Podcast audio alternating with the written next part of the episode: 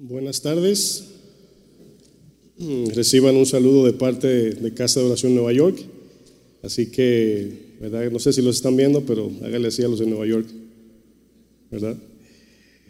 Pues qué bueno que estamos aquí una vez más. Le damos gracias primero a Dios y a los pastores, al pastor Chuy por darnos la oportunidad de estar aquí. Yo quiero ir de inmediato y aprovechar el tiempo a la palabra de Dios. ¿Qué les parece? Vamos a, pongan una marquita por ahí en su Biblia, Filipenses, Filipenses, luego le digo el capítulo, nada más manténgalo ahí en Filipenses para que no se adelante a leer el texto todavía. Amén. Vamos a hacer una oración para que Dios nos agregue gracia. Acompáñeme. Gracias Señor por tu, por tu bondad, Señor, por tu misericordia. Gracias Señor por la oportunidad que nos das de traer tu palabra, Señor. Agradecemos por los pastores, Señor, de Casa de Oración México, Señor, que nos dan la oportunidad de estar aquí compartiendo tu palabra. Y hemos venido, Señor, hemos venido a aprender tu palabra. Que tu gracia, Señor, como decía la alabanza, nos ayude. Que podamos, como siempre, salir de aquí ministrados y que siempre, Señor, siempre sin duda tu palabra haga su, su trabajo como espada de doble filo. En el nombre de Jesús, amén. Voy a compartir un tema en esta tarde eh, que lo he titulado En Cristo es posible. ¿Cómo se llama el tema? En Cristo es posible. Después de Jesús, el apóstol Pablo fue uno de los hombres que más enfrentó pruebas. Pablo fue escogido por el Señor para el ministerio del Evangelio para los gentiles principalmente. Cuando Jesús escoge a Pablo, quien antes se llamaba Saulo, ¿verdad? Antes de convertirse a Cristo, Jesús dijo algo que marcó el ministerio de Pablo. Eso lo vemos, eh, lo leo bien rapidito, Hechos 9:15 fueron las palabras de Jesús hacia Pablo. Dice, el Señor le dijo, ve porque instrumento escogido me es este, refiriéndose a Pablo, para llevar mi nombre en presencia de los gentiles y de reyes y de, y de hijos de los hijos de Israel, porque yo, dice Jesús, le mostraré cuánto le es necesario padecer por mi nombre. Pablo pasó toda clase de padecimientos, menosprecio, traición, azotes, persecuciones. Y según las palabras de Pablo, lo que más le ponía carga era la preocupación de las iglesias. Existe solo una manera de cómo podemos identificar a un verdadero discípulo de Jesús. Hoy en día podemos a través del Internet ver todo tipo de cristianos, pero la Biblia solamente habla de un solo tipo de cristiano, del cual debemos todos ser. Y Jesús nos enseña a través de la palabra cómo identificar a un buen cristiano o a un cristiano genuino o a un verdadero discípulo de Jesús. La marca de un verdadero discípulo de Jesús es aquel que enfrenta el sufrimiento, es aquel que está dispuesto a vivir una vida siguiendo la palabra del Señor, pero siempre con una actitud de sufrimiento. Y no me estoy refiriendo a una persona pesimista, más bien a alguien que está dispuesto a sufrir por causa de Cristo. Nosotros como seres humanos estamos todos de acuerdo que el sufrimiento, humanamente hablando, no es algo bueno, no es algo en el sentido humano. El dolor, ¿verdad? Cuando enfrentamos dolor, nuestra reacción natural es de salir corriendo. Y todo esto va contra nuestra razón y nuestros sentimientos, pero ahí la Biblia nos enseña que hay una razón por qué el Señor escoge esta forma de tratar con nosotros para desarrollar nuestro carácter como cristiano. Es por eso que como cristianos eh, nunca debemos preguntarnos cómo puedo evadir las pruebas. Esa no es la pregunta bíblica o correcta. O cómo puedo darle la vuelta, ¿verdad? Eh, al valle de sombra de muerte. Como dice el salmista, ¿verdad? Atravesaré el valle, pero el Señor estará conmigo.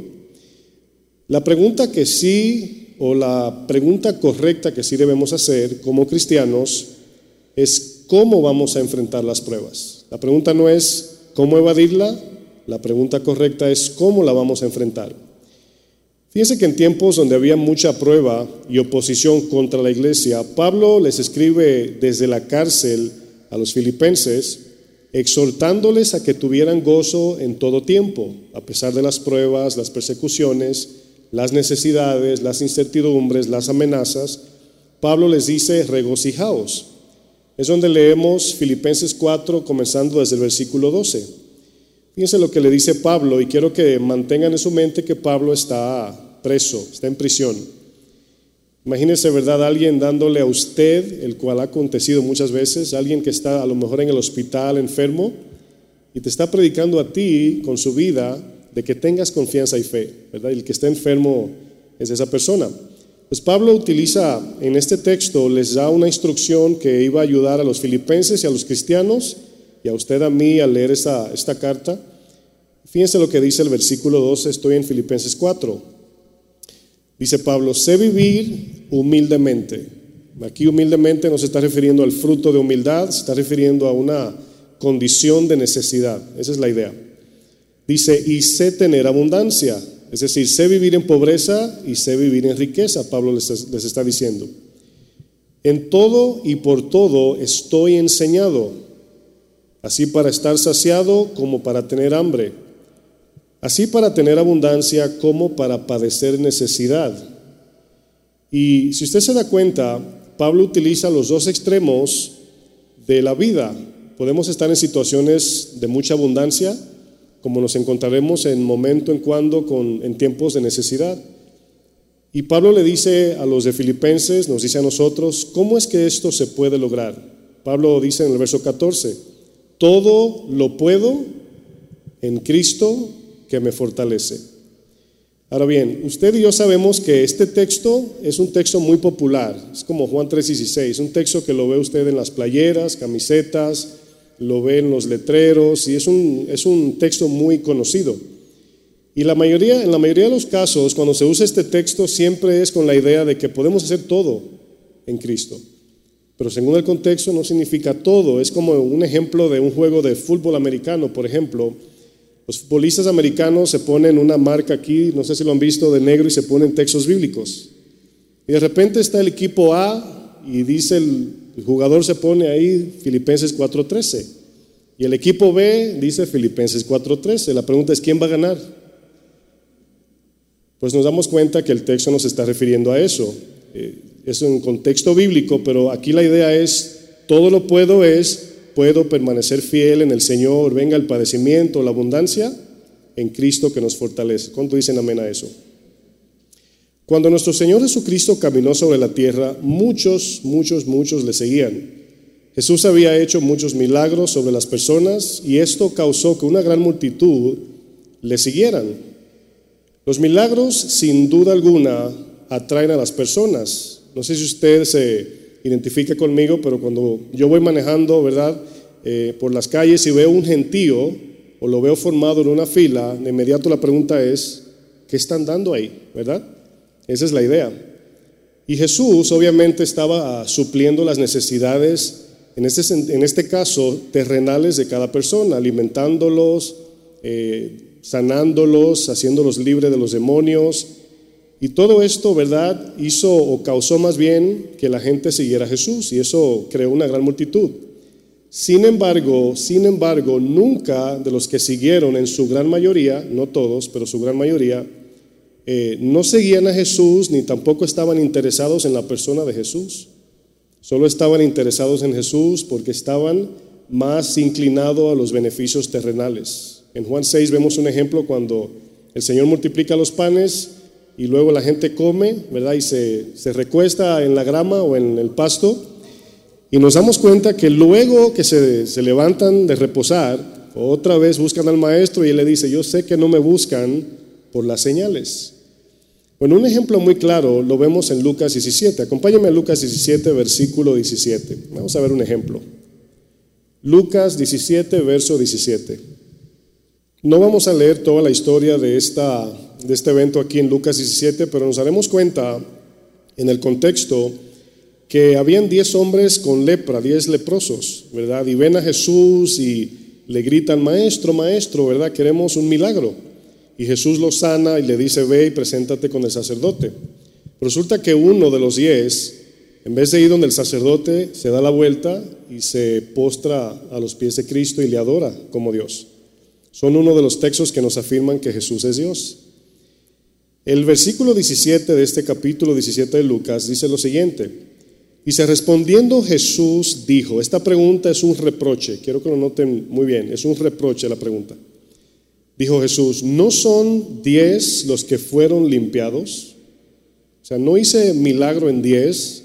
¿No los libré de la lepra a diez hombres? Y dice Jesús, ¿y los nueve dónde están? Dice, no hubo quien volviese y diese gloria a Dios, sino este extranjero. Escuche bien lo que le dice al que se tornó a Cristo. Y le dijo, levántate, vete, tu fe te ha salvado. Yo recuerdo que una vez eh, hablaba con una persona cristiana, se congregaba en otra iglesia y comenzó con el tema de los milagros. Sus convicciones eran que una persona que recibe sanidad milagrosa de Dios, inmediatamente, automáticamente sanada, es salvada, perdón, salvada. Y, y yo le leí este texto, le dije, pero aquí Jesús está reprochando a diez hombres que recibieron un milagro, pero un solo se postró, adoró y fue a ese que Jesús le dijo, vete, tu fe, fíjense, hizo una distinción de fe, que hay fe para milagros, o sea, hasta los ateos cuando le viene el techo encima dicen, oh my God, ay Dios mío. Pero aquí notamos una diferencia de fe. Algunos querían a Jesús por las cosas, los beneficios, pero otros le seguían incondicionalmente. En este evento donde Jesús sana a diez hombres leprosos, pero solo uno es salvado, podemos aprender que la salvación cristiana consiste en dos cosas. Número uno, número uno, Dios muestra su poder, nos muestra su poder y luego nos llama por su evangelio.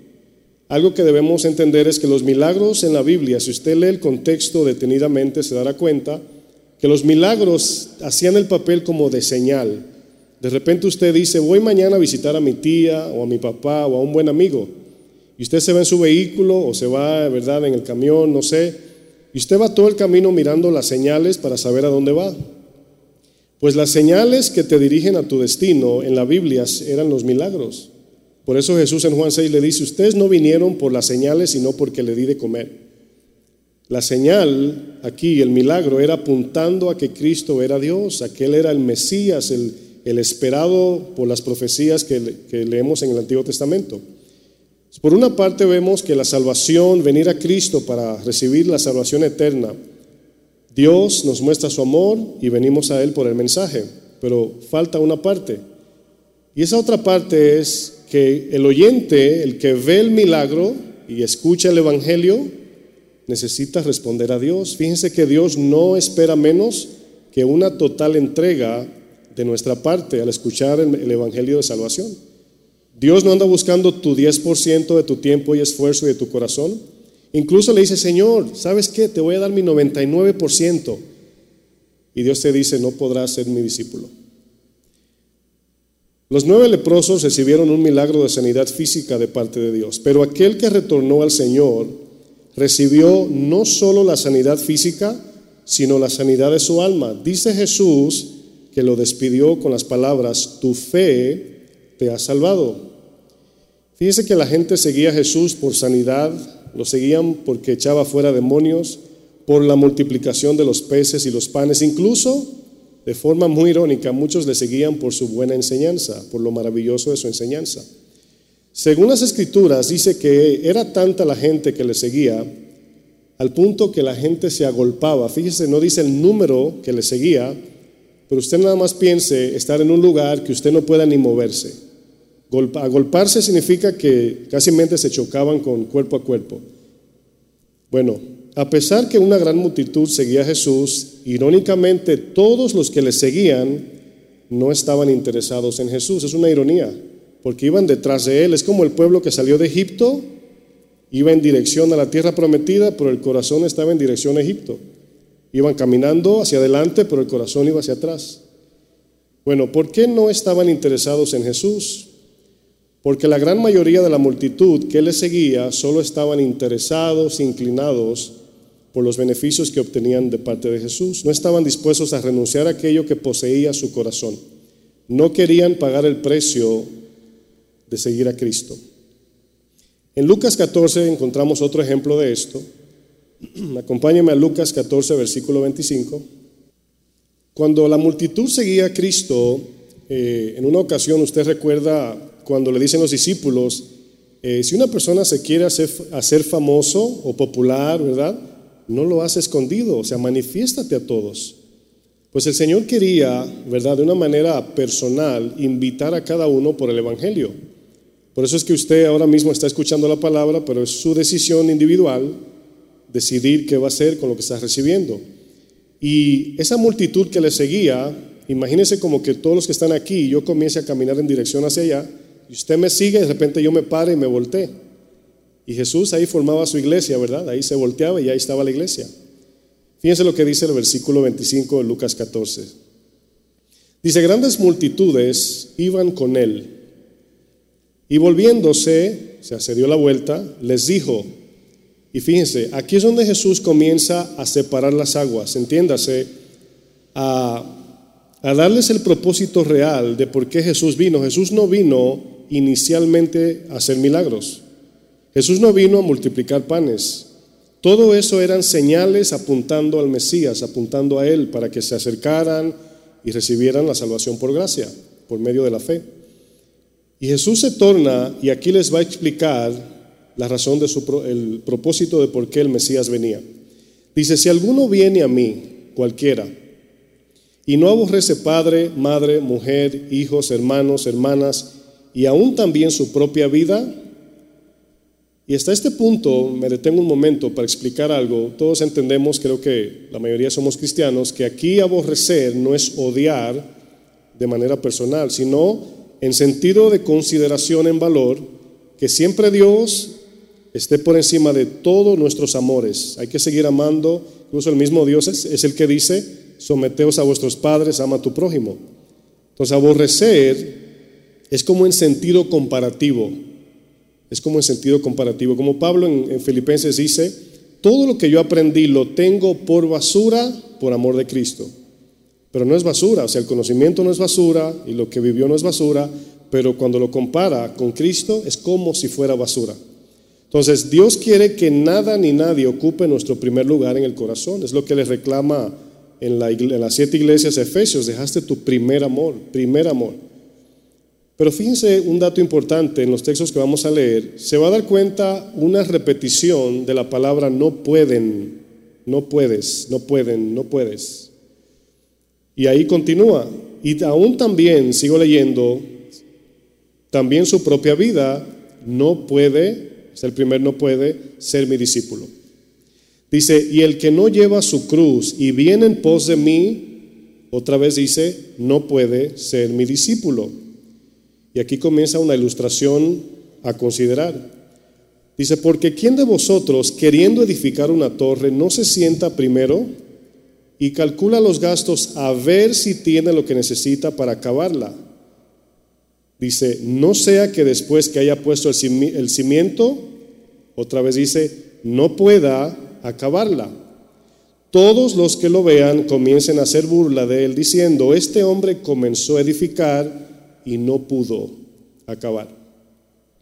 Otra ilustración hace el Señor Jesús, dice, o qué rey, al marchar a la guerra contra otro rey, dice, no se sienta primero y considera si puede, si puede, hacer frente con, diez mil al que viene contra él con veinte mil. Y luego dice, y si no puede, cuando el otro está todavía lejos, le envía una embajada y le pide condiciones de paz. Y termina Jesús diciendo, así pues cualquiera de vosotros que no renuncia, escuche bien, a todo lo que posee, ¿qué dice luego el texto? No puede ser mi discípulo. Repetidamente vemos en, estos, en estos textos la palabra no puede. Habla de una imposibilidad de lograr algo, algo. En otras palabras, Jesús les deja muy claro que cuando un cristiano decide seguir a Cristo, pero lo hace con un pie atrás y otro delante, desafortunadamente no podrá ser un discípulo genuino, no podrá llevar fruto, no podrá perseverar en el camino cristiano.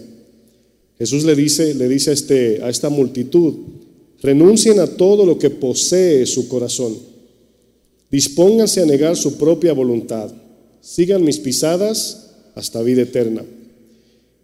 Fíjense, ya cuando Jesús llegaba a este punto del mensaje, muchos, o mejor digo, la gran mayoría, se volvieron atrás. Ya no les gustó el mensaje. Y es esto lo que hace la distinción de un cristiano genuino que busca de Dios. Un Dios que nada más nos da todo lo que le pedimos, pues no sería Dios, sería Santa Claus, ¿verdad? Pero cuando hablamos del Dios a quien servimos, quien es santo, es justo, es verdadero, como un buen padre, el cual ustedes muchos tienen hijos, el hijo le pide algo, usted sabe que le va a hacer daño, usted le va a decir que no. Todo para la mejoría de su hijo. Así mismo es Dios. En Juan 6:53, fíjense lo que el Señor le dice a, una multitud que le seguía después de multiplicar los peces y los panes. Juan capítulo 6, versículo 53. Dice, Jesús le dijo, o les dijo, de cierto, de cierto os digo, si no coméis la carne del Hijo del Hombre y bebéis su sangre, no tenéis vida, y aquí vida es vida espiritual, en vosotros. El que come mi carne y bebe mi sangre tiene vida eterna y yo, dice Jesús, lo resucitaré en el día postrero. Beber su sangre y comer su carne, y era muy obvio que los fariseos ¿verdad? dijeran, ¿cómo nos hace este comer y beber de su carne? Pues es una expresión metafórica refiriéndose a que no podemos recibir a Jesús a medias. O sea, no existe una relación a medias con Dios. De parte de Él, Él lo dio todo, dice Juan 3:16. ¿Está usted de acuerdo? Él lo dio todo, sin reservas. Imagínese ahora que nosotros nada más le demos el 5% de nuestro corazón. Pues Jesús no cabe en ese 5%. Jesús cabe en el 100% de tu corazón. Mientras haya un, un 1% que no le pertenezca a Él, Jesús no estará allí. Por eso termina más abajo el versículo 66 diciendo, desde entonces, desde, desde que escucharon este mensaje, Muchos de sus discípulos volvieron atrás y ya no andaban con él. Dios en su plan eterno nos salvó con propósitos mayores y eternos. No estoy descartando que dependemos terrenalmente de Dios. Claro que sí, todos se lo pedimos a Él, dependemos de Él.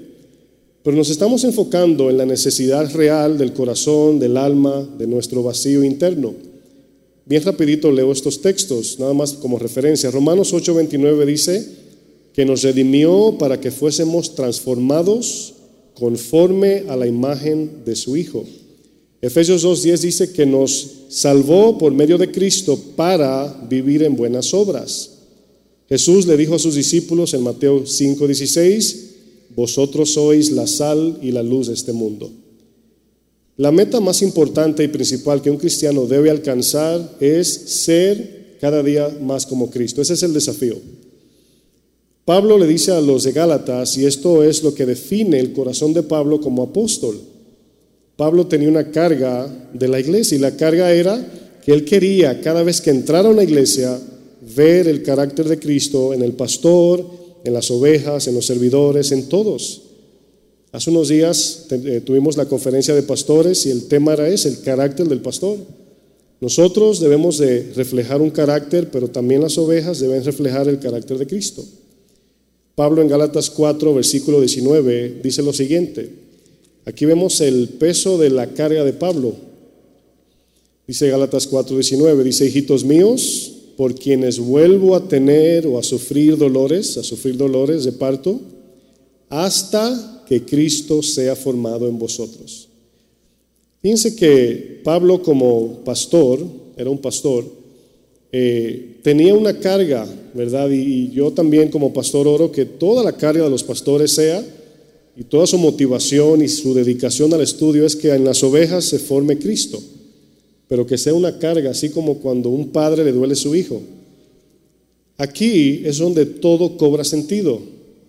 La vida, fíjese, está llena de conflictos, de problemas, enfrentamos cosas muy difíciles, como por ejemplo el virus que todavía eh, nos amenaza la incertidumbre de lo que va a pasar en este mundo. Las cosas están demasiado cambiantes y muy rápidas. El peligro que muchos enfrentan eh, de la violencia en las calles, las luchas personales y familiares. Enfrentamos todo tipo de problema, en fin. La vida es difícil, es compleja, todos sabemos eso. Sin embargo, el cristiano, por otro lado, fue llamado a vivir una vida completamente diferente en cómo el mundo o el no creyente o el que no conoce de Cristo la vive. Nosotros debemos de ser un contraste del mundo. No se parece la oscuridad a una luz, ¿verdad que no?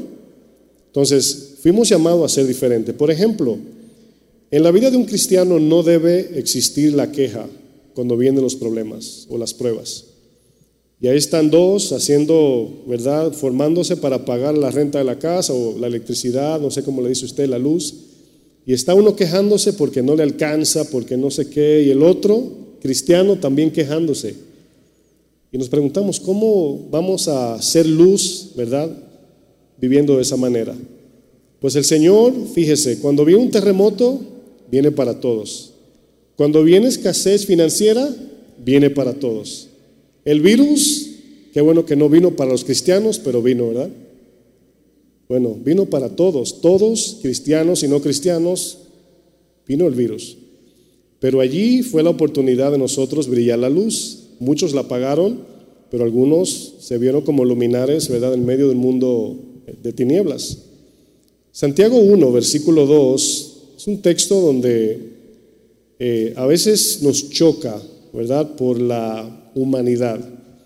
Pero en el texto hay un propósito el cual vamos a tratar de desarrollar. Santiago 1, versículo 2 dice lo siguiente, dice, hermanos míos, tened por sumo gozo cuando le aumenten el sueldo. ¿No dice así el texto? Ay, perdón. Que tengan por sumo gozo cuando den negativo al COVID, ¿verdad? No dice eso. Dice, cuando os halléis en diversas pruebas, diferentes tipos de dificultades, sufrimientos. Dice, sabiendo que la prueba de vuestra fe produce paciencia. Ahora, aquí nos damos cuenta que este texto dice algo que, eh, enfatizo, humanamente como que nos vuela la cabeza, o sea, no lo entendemos. ¿Cómo que Señor? ¿Cómo que alegría en el dolor? Si el dolor produce tristeza. En especial los, los que están ahora a lo mejor sufriendo en una situación muy dura, pero aquí el texto no nos está pidiendo un gozo superficial de risas o de salto, ¿verdad? No, no, no. Aquí gozo es un fruto que nos afirma en el Señor. Estamos por dentro contentos espiritualmente sin quejarnos. Esa es la idea del gozo. Pero el texto, el sentido del texto está en la palabra sabiendo.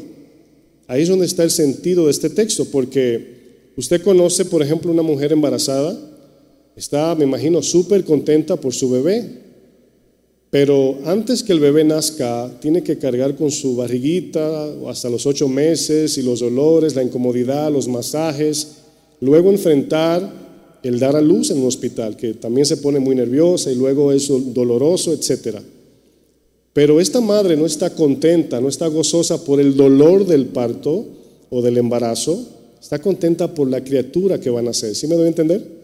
Entonces aquí nos damos cuenta que el, apóstol Pablo no se está enfocando a que seamos masoquistas, no. Me llega a la mente algunos hermanitos que me dicen, pastor, a mí me gusta que me confronten. Y yo digo, esta persona no está entendiendo o no está abriendo su corazón a la palabra, porque la palabra siempre que nos confronta duele. Amén. Siempre duele. Y cuando alguien dice eso es porque no ha entendido o lo está recibiendo de forma superficial. O sea, ¿cómo que me gusta que me confronten? Hay que traer un tema, ¿verdad? Masoquismo espiritual. No. Pablo dice, sabiendo que después de la prueba, cuando la resistas en fe, nace el fruto de resistencia. Pero aquí es donde el tema va poco a poco cobrando sentido, porque no podemos soportar las pruebas si primero no estamos en Cristo? Bueno, otra versión dice que les dé gran alegría cuando enfrenten diferentes tipos de pruebas. Pero ¿cómo, pastor, puede un cristiano, pregunto, atravesar las pruebas con gozo y a la vez salir victorioso en fe y producir frutos de Dios después de las pruebas?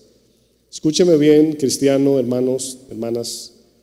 Para el cristiano las pruebas son inevitables inevitables. No importa que usted le dé la vuelta, no importa que usted le dé la vuelta a Samaria, si ve que los judíos le daban la vuelta a Samaria para no enfrentar a los, a los samaritanos.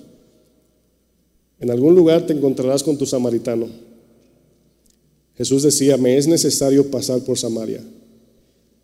Las pruebas son inevitables, pero a la misma vez necesarias.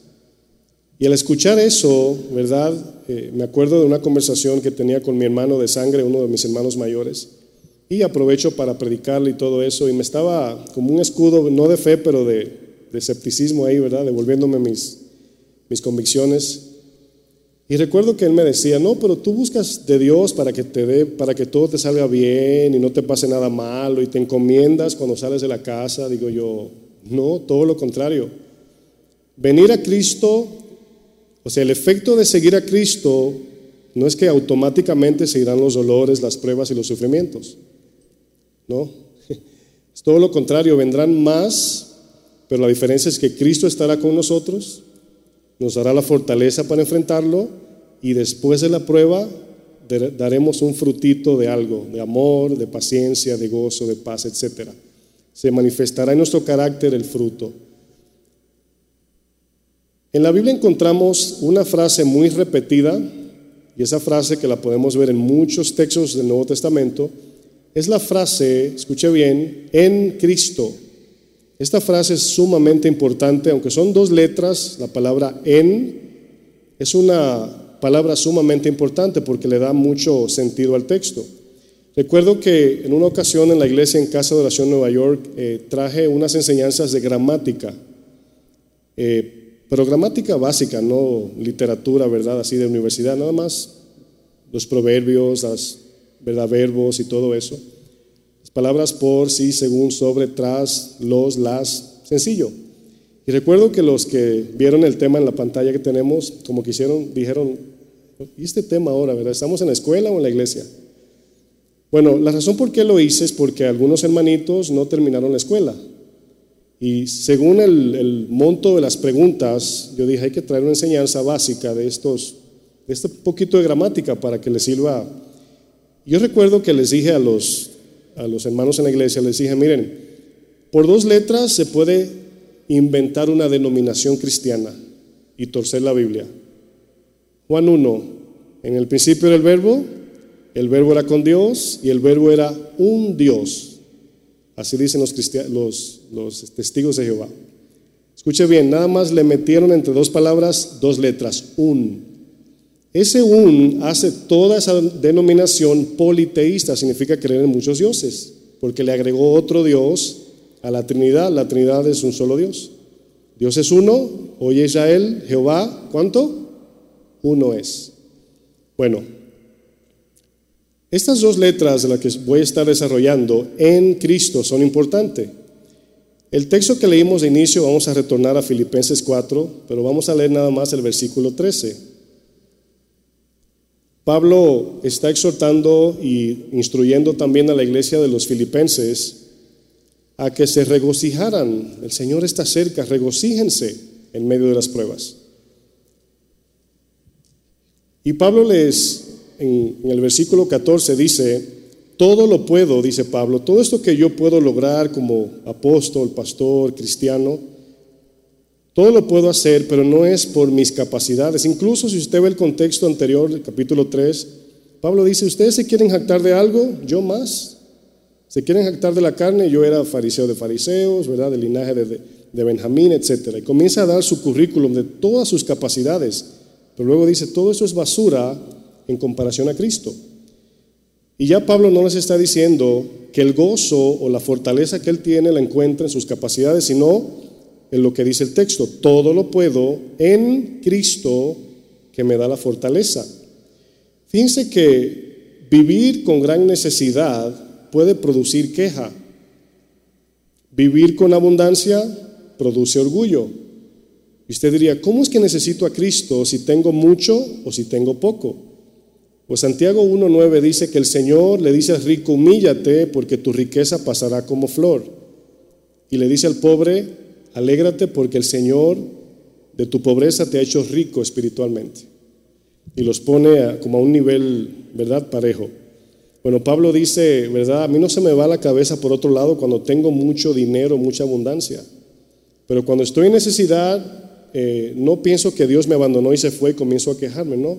Yo entiendo y encuentro fortaleza en Cristo. Pablo nos enseña que tanto el pobre como el rico necesitan de Dios. Pensaríamos que solo el pobre necesita de Dios, ¿verdad? Y no el rico. Pero aquí nos damos cuenta que Pablo le está dejando a saber a los de Filipenses que Pablo tenía toda su dependencia y confianza, toda su porción, ¿verdad? Y su galardón estaban en Cristo. Bueno, otro ejemplo de la frase en Cristo la encontramos en Romanos 8. Pongo una marquita ahí en Romanos 8. Romanos 8 es una continuación de la declaración de Pablo en el capítulo anterior. Más bien ponga una marca en el capítulo 7, mejor dicho. Y Pablo habla de su debilidad de agradar a Dios, ¿verdad? Es la expresión que usted y yo conocemos repetidamente. Lo que quiero hacer, no lo hago, sino lo que aborrezco, eso termino haciendo. Bueno, el texto no es una excusa dándonos permiso, porque sí, yo he escuchado gente que están en pecado y ahí van y pecar y pecar. Dice, pastor, es que lo que quiero hacer no hago y lo que no quiero hacer eso hago. Bueno, Pablo está hablando de la condición caída no de su estilo de vida práctico. Esa es la diferencia en el texto. Pablo termina llamándose a sí mismo miserable, muy parecido cuando Isaías ve la presencia del Señor, ¿verdad? Dice, ay de mí que soy hombre muerto. En Romanos 7, fíjese lo que dice el versículo 24. Romanos 7, versículo 24. Acompáñenme allá. Dice Pablo, miserable de mí, en signo de, de exclamación, ¿verdad? ¿Quién me librará de este cuerpo de muerte? Gracias doy a Dios por Jesucristo, Señor nuestro. Y luego dice Pablo, así que yo mismo con la mente sirvo a la ley de Dios, mas con la carne a la ley del pecado. Pablo dice que ahora vive una vida agradecida en el Señor, pero ¿qué significa servir al Señor con la mente y con la carne al pecado? Bueno, la carne, por un lado, significa la capacidad humana. Escuche bien, aún haciendo cosas bíblicas, cuando usted lo hace en la carne, sin confiar, sin estar en, sin estar en Cristo, el Señor lo aborrece. Qué curioso, ¿verdad? Aún cuando hacemos las cosas que dice la Biblia, pero en la carne, sin la confianza en Cristo, Dios lo aborrece. Pues ¿por qué Pablo dice, ahora yo con la mente sirvo a Dios? Bueno, ¿cuántos en la pandemia comenzaron a ver las noticias y se llenaron de miedo? se llenaron de, temor, perdieron su fe o menguó su fe o se olvidaron de las promesas de Dios. Pues aquí notamos que las informaciones tienen efecto en nosotros. Y la palabra que leemos es una información que entra de manera intelectual, pero debemos de permitir que caiga en el corazón, creerla. Usted ve una noticia, ¿verdad? Y si dicen que viene un tsunami, me imagino que usted correría. O sea, hay un efecto. Pero Pablo se está refiriendo al Espíritu de Cristo en él, como nuevo nacido, como nacido de nuevo. Pero habla también de la manera como piensa. Ya Pablo no confía en la ley, en que era fariseo, hebreo de hebreo, sino que ahora su mente sabe, él piensa, Cristo consumó todo en la cruz. Y gracias a eso que Jesús hizo, ahora puedo cumplir lo que vamos a leer en Romanos 8.1. Fíjense lo que dice Romanos 8.1. Dice el mismo Pablo, esta es la continuación que nos afirma que Pablo no está como de pesimista, lo que quiero hacer no hago y lo que no hago, no. Pablo está hablando de su condición, pero dice, pero sí puedo vivir la ley de Cristo. ¿Cómo? Bueno, vamos a leer. Dice Romanos 8.1, ahora pues, la continuación del 7, ¿verdad? Ninguna condenación hay para los que están ¿dónde? En Cristo. Pues la pregunta para nosotros es, ¿qué significa estar en Cristo? Eso es lo importante del tema. ¿Quiénes son los que están en Cristo? El texto lo dice al final, los que no andan conforme, sometidos a la carne, sino conforme al Espíritu. Ese es, el distintivo de un verdadero discípulo, el distintivo de uno que recibió la salvación, el distintivo de uno que está en Cristo el que no anda en la carne. Bueno, la palabra en, quiero que usted conmigo pronuncie esta palabra. Es un poquito difícil, es una palabra griega, así que ¿están listos? La palabra griega de en, en griego es en. ¿Sí la puede pronunciar? ¿Cómo es? En. Bueno, en griego así se dice en, ya sabe algo de griego, ¿verdad? En. Esta palabra griega, en, sencillamente significa estar dentro de algo. Es como cuando va a llover y usted corre y se mete en su casa. ¿verdad? Se protege del agua que no, no lo moje. Estas dos letras tan pequeñas y que pueden parecer muy eh, tan insignificantes son las que le dan el valor al texto. Porque aquí el ejemplo lo encontramos, un ejemplo bíblico lo encontramos de en Cristo, nos daremos cuenta que esta palabra en Cristo por lo menos tiene dos significados. Significado número uno de lo que significa estar en Cristo. Número uno, por una parte está, estar en Cristo significa que en Él fuimos redimidos. En Él hemos recibido el perdón, en Él hemos sido justificados, en Él somos santificados, en Él tenemos la vida eterna. Esa es la obra de Dios hacia el creyente, ¿verdad? Efesios 1.3 dice, bendito sea el Dios y Padre de nuestro Señor Jesucristo, que nos bendijo con toda bendición espiritual en los lugares celestiales, termina diciendo, en Cristo. Pero por otro lado, por otro lado, punto número dos, y es que por, otro, por otra parte, usted y yo somos ahora responsables de permanecer en Cristo. Fíjese. Usted y yo somos responsables de permanecer en Cristo. El cristiano debe permanecer en Cristo, es una actitud, es una decisión que tomamos después de haber recibido la salvación. Un ejemplo lo vemos en Romanos, más abajito, los versos 5 y 6. Dice Pablo, porque los que son de la carne piensan en las cosas de la carne. Es decir, escuche bien esto porque está muy sencillo entender esto. Algunos dicen, no es que no puedo dejar de pensar en esto o no puedo hacer aquello. Pues yo sé que son luchas, todas las tenemos, pero aquí el texto dice porque los que son, esa palabra son significa que usted y yo hemos decidido darle nuestra vida al Señor. Es una decisión. ¿Están conmigo? Bueno, ese son significa que le, le pertenecemos a Cristo.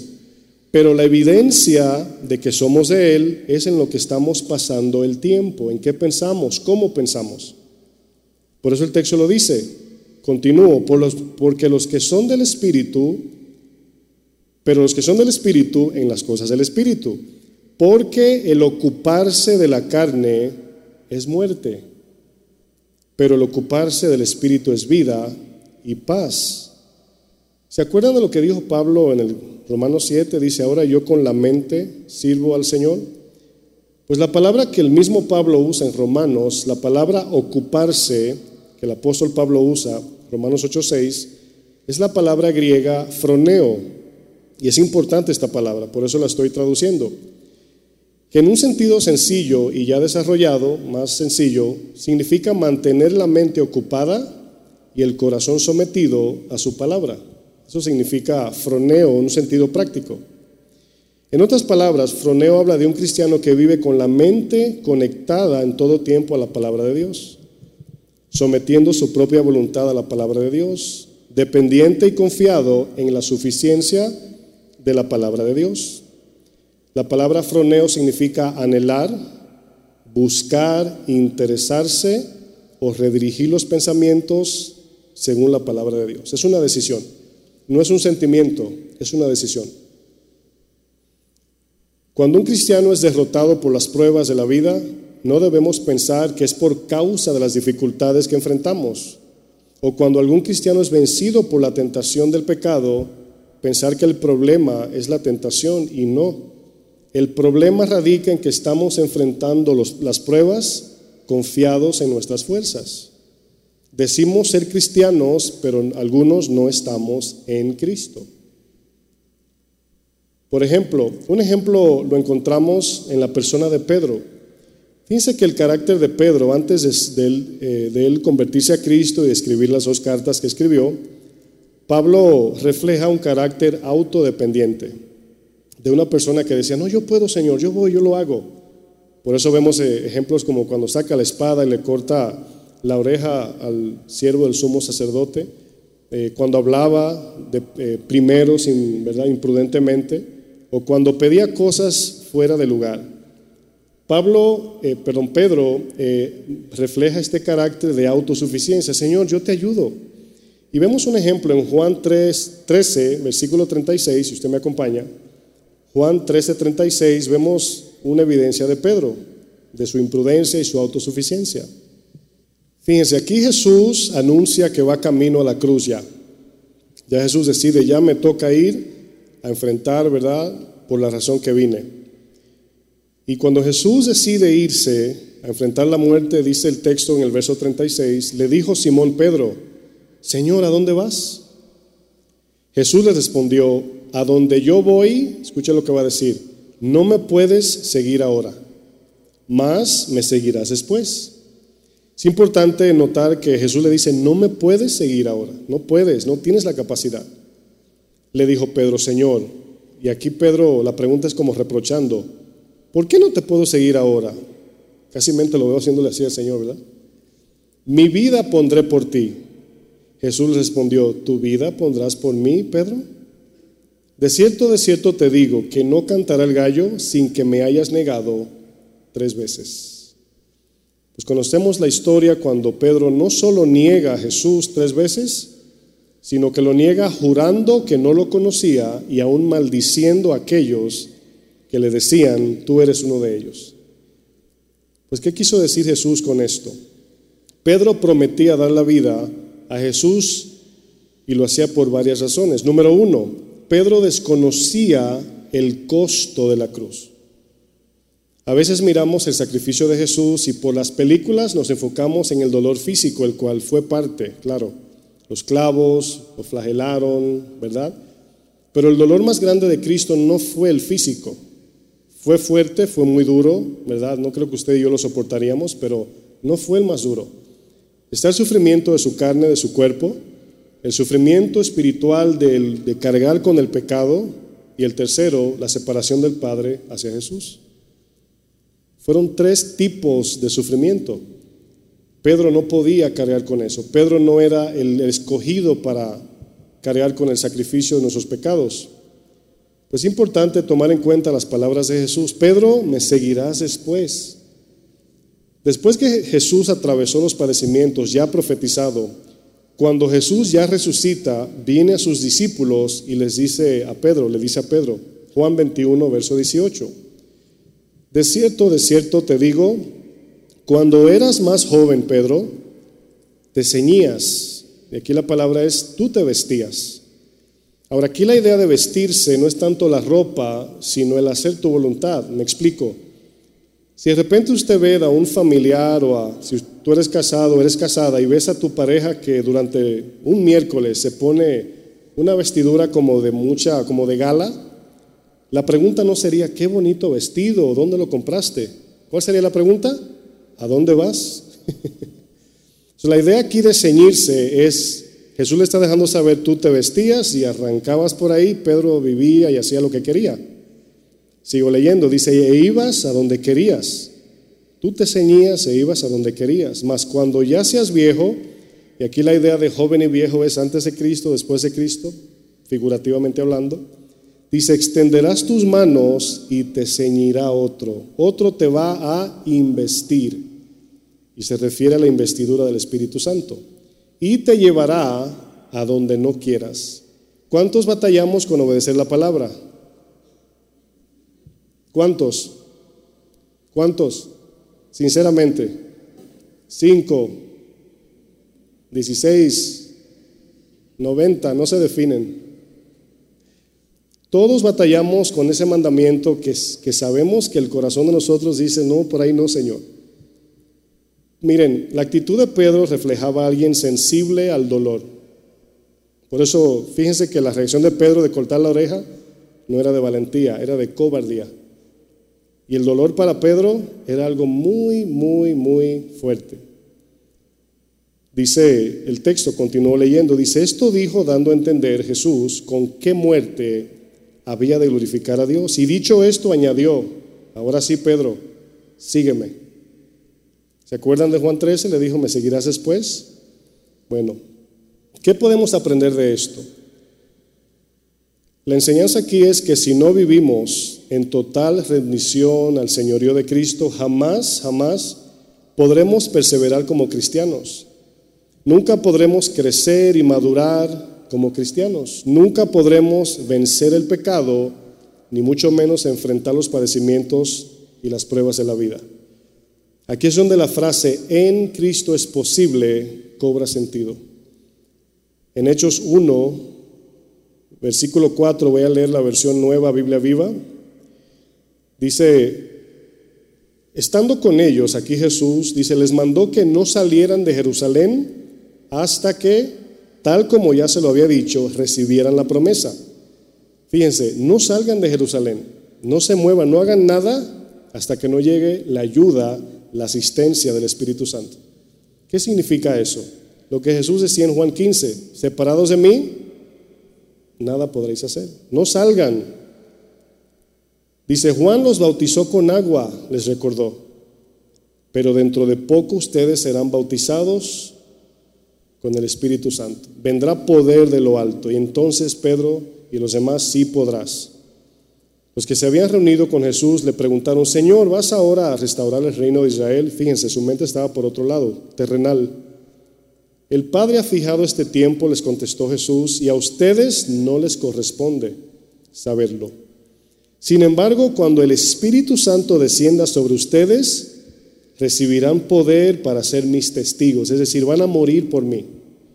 De ese reino, escuche esto, que ellos le preguntaban, no se podía entrar hasta que no murieran por causa de Cristo.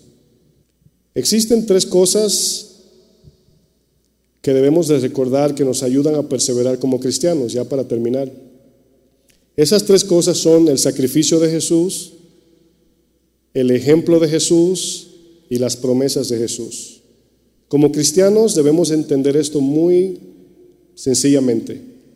Número uno, el sacrificio de Jesús nos ayuda a descansar y depender en la obra perfecta de la cruz la cual nos trajo perdón, transformación y vida eterna. El sacrificio de Jesús nos trae reposo, nos trae descanso. Él pagó, ya está paga la cuenta. Número dos, el ejemplo de Jesús nos ayuda a vivir una vida de imitación del Maestro como verdaderos discípulos para que los que no creen por nuestra palabra crean por nuestros hechos. Número tres, las promesas de Jesús. ¿En qué nos ayudan las promesas de Jesús? Pues nos ayudan a enfrentar los conflictos, las amenazas y las persecuciones del mundo, dándonos la esperanza de la vida eterna. Y todo esto es posible en Cristo que nos fortalece. Pablo en Efesios 6:10 le dice a los efesios, por lo demás, hermanos míos, fortaleceos en el Señor y en el poder de quién? De su fuerza. ¿Qué significa estar en Cristo? Pues está muy sencillo, yo creo que se toma uno más, el mensaje se lleva más en explicar la condición del corazón y todo eso que en la aplicación de lo que debemos hacer. Someternos de manera humilde a la palabra de Dios. Ella nos dice que confiemos en Dios a pesar de las pruebas. Ella nos dice que andemos en consagración cada día. Ella nos dice que nos congreguemos, ella nos dice que amemos al prójimo, ella nos dice que perdonemos al prójimo. Todo el modelo de Jesús, imitándolo, confiando y descansando en el sacrificio perfecto de la cruz. Sencillamente eso significa estar en Cristo. El cristiano que no vive un estilo de vida así y en la alabanza dice, ¿cuántos están en Cristo? Amén. Se autoengaña. Vendrán las pruebas, pero no va a haber fruto porque no está en la vid. ¿Entienden? Por eso es necesario estar en Cristo. Y en Cristo sí se puede enfrentar los conflictos, las persecuciones y los dolores de la vida. Póngase de pie, por favor. Quiero que por un momento cierren sus ojos. Vamos a tomarnos unos segunditos para que el Espíritu también ministre en nuestros corazones y ponga cada palabra en su lugar. Un momentito nada más, cierre sus ojos. Vamos a tomarnos unos segundos en silencio con los ojos cerrados y meditando en esta palabra de en Cristo. Cuando nos pregunta, ¿eres cristiano? ¿Estás en Cristo? Y ahí es donde viene el desafío de examinarnos. Como dice Pablo, examínate a ver si estás en la fe. Estar en Cristo no sucede de manera automática. La vida cristiana no es como una pastilla que nada más te la tomas y viene el efecto, no. Dios lo entregó todo, nos dio su Hijo, pero los efectos de la vida cristiana, de la fe cristiana, se ven en la combinación del poder de Dios y la obediencia a su palabra. Si usted y yo no permanecemos en la vid, no esperemos fruto. Y si no hay fruto, no hay forma de enfrentar, de enfrentar las dificultades de la vida. Señor, queremos darte gracias, Señor, por este tiempo. Sabemos, mi buen Dios, que este camino se torna en una lucha, no tanto por lo que nos ordenas hacer, sino por lo torcido del corazón, las inclinaciones y tendencias del corazón caído. Y esto produce dolor. Por eso muchos deciden no seguirte. Por eso muchos se vuelven atrás. Porque a lo mejor fueron invitados a recibir tu milagro. Pero cuando tú, Señor, te das la vuelta y le dices, está bien, el milagro te lo doy, hago el milagro en tu vida. Pero algo te digo, si no estás dispuesto o dispuesta a renunciar a todo por causa de mi nombre, no vas a poder. No podrás. Será imposible. Usted piense en las dificultades que usted enfrenta, pero también piense en ese pecado que no ha podido salir. El pecado que siempre justificamos, el que siempre decimos es que no he podido. Pues a lo mejor ha sido porque no hemos, no hemos estado en Cristo descansando en Él, reposando en Él, pidiendo fortaleza en oración. La oración es una gran parte donde define el poder en la vida del cristiano, el poder de Dios. Y a veces cuando no oramos, se manifiesta eso en nuestras decisiones, en cómo resistimos las pruebas. Es en la oración que encontramos el poder de Dios y es una característica de que estamos en Cristo. Ayúdanos, Señor. Ayúdanos, Padre. En el nombre de Jesús, ayúdanos. Amén. Que Dios les bendiga, mis hermanos.